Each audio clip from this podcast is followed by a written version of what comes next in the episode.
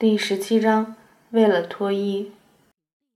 妈妈从城里给卡西买回的新鞋，配有四股鞋带儿，黄色的和玫红色的各两根，怪别致的，但他却不知该怎么系。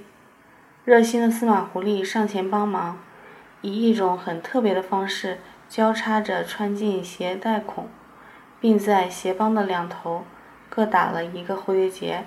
非常醒目可爱，我说这个都知道，司马狐狸真厉害。妈妈哼道：“姑娘教的。”是啊，附近有脱衣的地方，保准有司马狐狸的身影。见得多了，自然什么样的时髦都晓得一点。其实牧人们的婚庆活动大多都集中在秋季，那时牲畜膘肥体壮，牧人们也离开了深山。居住较为集中，而夏牧场上的脱衣并不多。今年五月底，南面的一家牧人举办了一场分家的脱衣；六月初，林牧场举办了一场婚礼，男方和女方家各自宴庆了一场。算下来，在东库尔共有三场脱衣。这些脱衣会日日夜夜的持续进行。一般来说，大人们只参加白天的活动。带着礼物前去祝贺，晚上则是年轻人的世界。我参加了一次年轻人的聚会，便深深感觉到自己不再年轻了，非常懊恼。第二次说什么也不去了。卡西参加了两次，已经算是很不错了，因为他得挤牛奶。一进夏牧场，一早一晚挤牛奶的劳动量剧增，光靠妈妈一个人忙不过来。如果他非要参加的话，必须在天亮时分赶回家，便总是搞得匆忙又疲惫。而司马狐狸则场场不落，反正放羊的工作有哈德别克或海拉提代劳，顶多回来挨妈妈一顿唠叨。但如果在脱衣的赛马活动中取得了名次回来，又是另一番光景，那可是全家人的荣耀啊！妈妈便不再说什么。四月，当我们还在基尔阿特春牧场时，就时常在谈论即将举行的一场婚礼，但一直到六月初才收到正式的喜帖。那天上午，送喜帖的红衣人骑着马从南边过来，被斑斑一顿好咬。他在山坡下呼喊了半天，直到司马狐狸赶到，把斑斑的狗脑袋踩在地上，他才放心地靠近下马。不知送帖子的是不是新郎本人？穿戴朴素，皮鞋很旧，但刚擦过鞋油。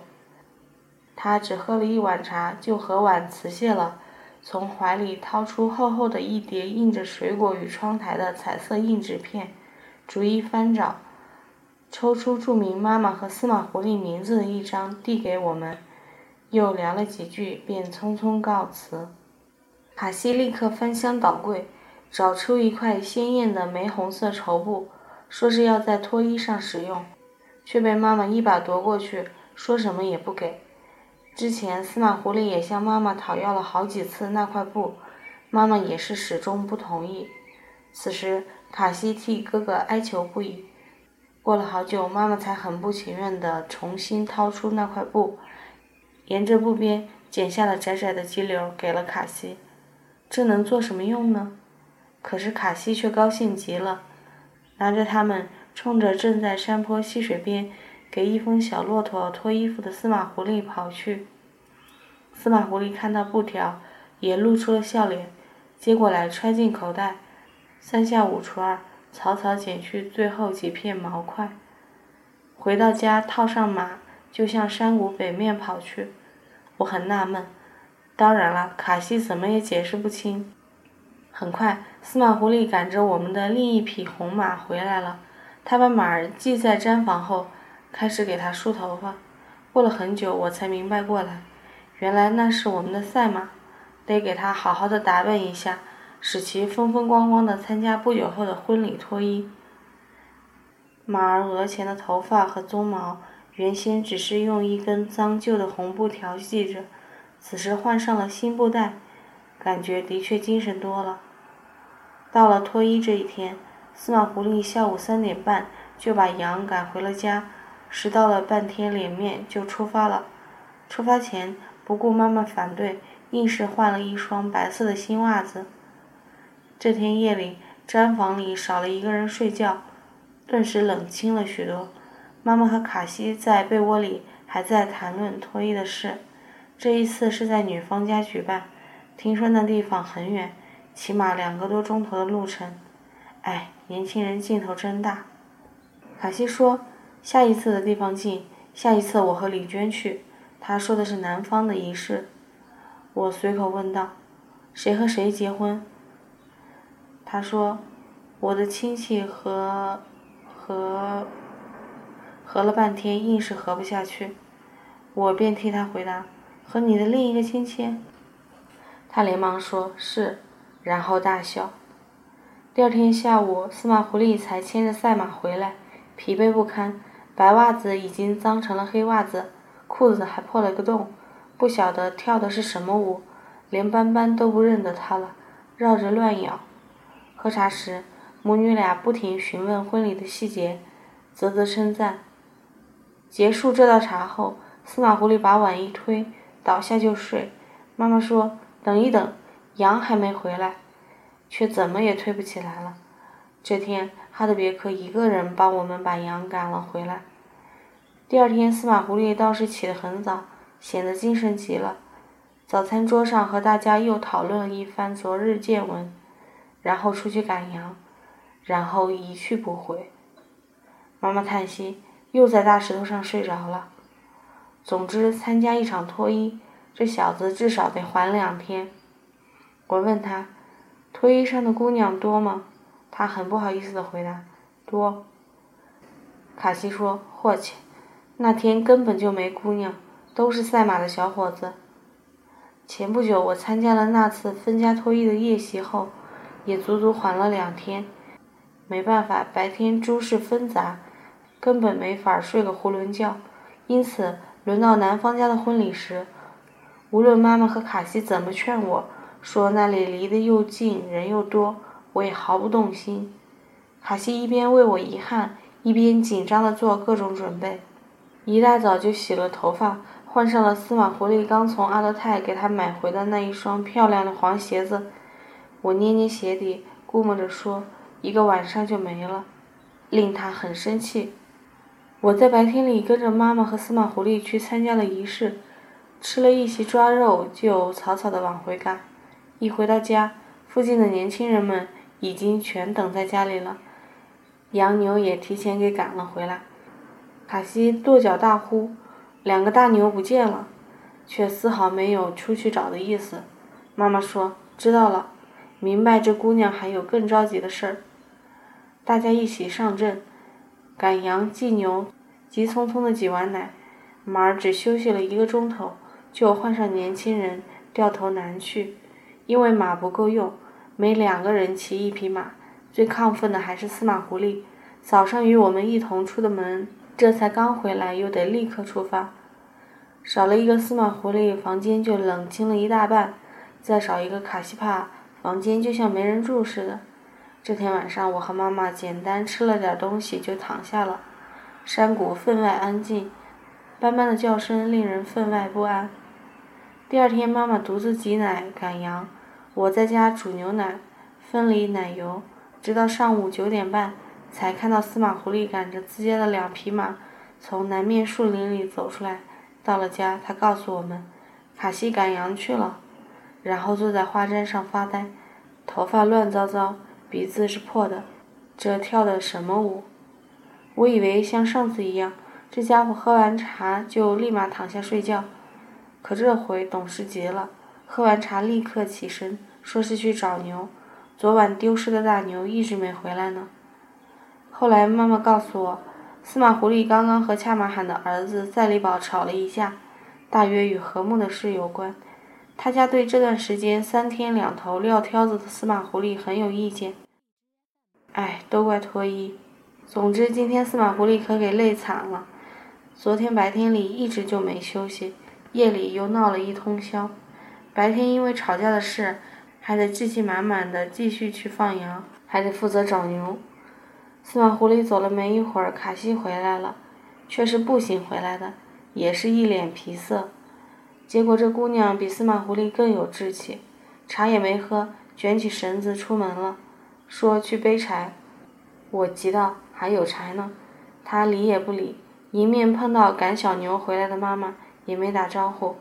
我明白了，之前一定遇到过妈妈，并且一定挨了骂，因为这次回来的实在太晚了。当时我还在摇分离机，腾不开手，妈妈回来也顾不上说什么。这一天额外的忙，我和妈妈起得比往常哪一天都要早，但还是忙得团团转。除了日常的活计，还得做胡尔图，一大袋脱脂奶发酵的正合适，必须得煮了。再等一天的话就发过了。又听说羊没人管，跑成了三四群，一时收拾不住。而丢失的牛还没回家，都怪脱衣。这一天天气也不太好，早茶后。妈妈久久注视着南方，对我说：“雨要来了吗，李娟？”我一看，那边的情形有点像吉尔阿特沙尘暴前的样子，在天边从东到西黑压压的堵了一场溜。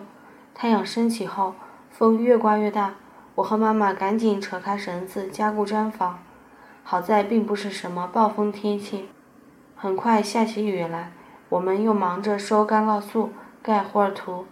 一整天，浓重的雾气低沉地弥漫在群山间，云一块一块地往下掉，雨时下时歇，水汽飞快地在山林间移走。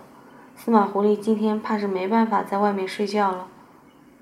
卡西打柴去了很久，回家放下柴后，却没有立刻进毡房，久久蹲在柴禾前。我催他赶紧进屋喝茶，也不理我。过去一看，正在流鼻血。忙问怎么了，他头也不抬，还是一声不吭。我又掏出手指让他堵一堵，但小丫头犟得很，说什么也不用，任鲜血一串一串滴个没完，像在赌气似的，显然心情不好。背完柴，喝了茶，到底还是躺下了。可躺了不到半个小时，又被妈妈叫起来，让她代替司马狐狸去放羊。那时司马狐狸也回家了。愣愣地喝了几碗茶，等卡西出发后，从角落里拎出一只布袋子，也往外走。我问干什么去？答曰去马乌列家商店卖干酪素。我一听急了，连忙说：“明天再去吧，休息一天再说。”他笑而不语。后来才知，这袋干酪素一个星期前就该卖了，但因为这两场脱衣，一直拖到现在。他上马的时候，身上仍散着酒气。这一路上又是两三个小时的行程，况且已经中午了，当天未必能回来，可别在马背上打瞌睡啊。傍晚还是忙忙碌碌，幸好有哈德别克帮忙赶羊，但他帮着赶到我家山脚下，就得赶紧回家。我们三个女人费了好大的劲，才把小羊分离入圈。晚餐后，卡西重新套上马，说丢了几只羊，那么重的马鞍。硬是自己一个人举上了马背，平时都是司马狐狸帮他上马鞍。我目送他消失在暮色之中，非常担忧。这姑娘今天状态糟糕极了，两天一夜没睡觉不说，还流了鼻血，背柴时摔伤了腿。晚上的拉面又做失败了，煮出来跟手指一样粗，在我的建议下，只好剁碎了再给大家吃。总之都怪脱衣。把生活搅得一团糟，好在这场婚礼一结束，往下再没什么盼头了，就只等着搬家了。第二天，司马狐狸一大早就赶回了家，带回了一袋面粉和一袋黑盐，精神仍不见好，话也不多，喝了茶就睡。这一觉睡得惊天动地，一直睡过了四个小时。至于羊群嘛，幸好还有个哈德别克。等司马狐狸起来后。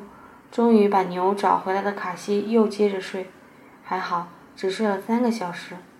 我和妈妈结束手头的活计后，也挨着一起睡下。这两天我们两个也忙坏了。到了晚上，大家这才完全缓了过来，总算有精神坐在一起，开始谈论脱衣见闻，分享各自打听到的关于新娘子的消息。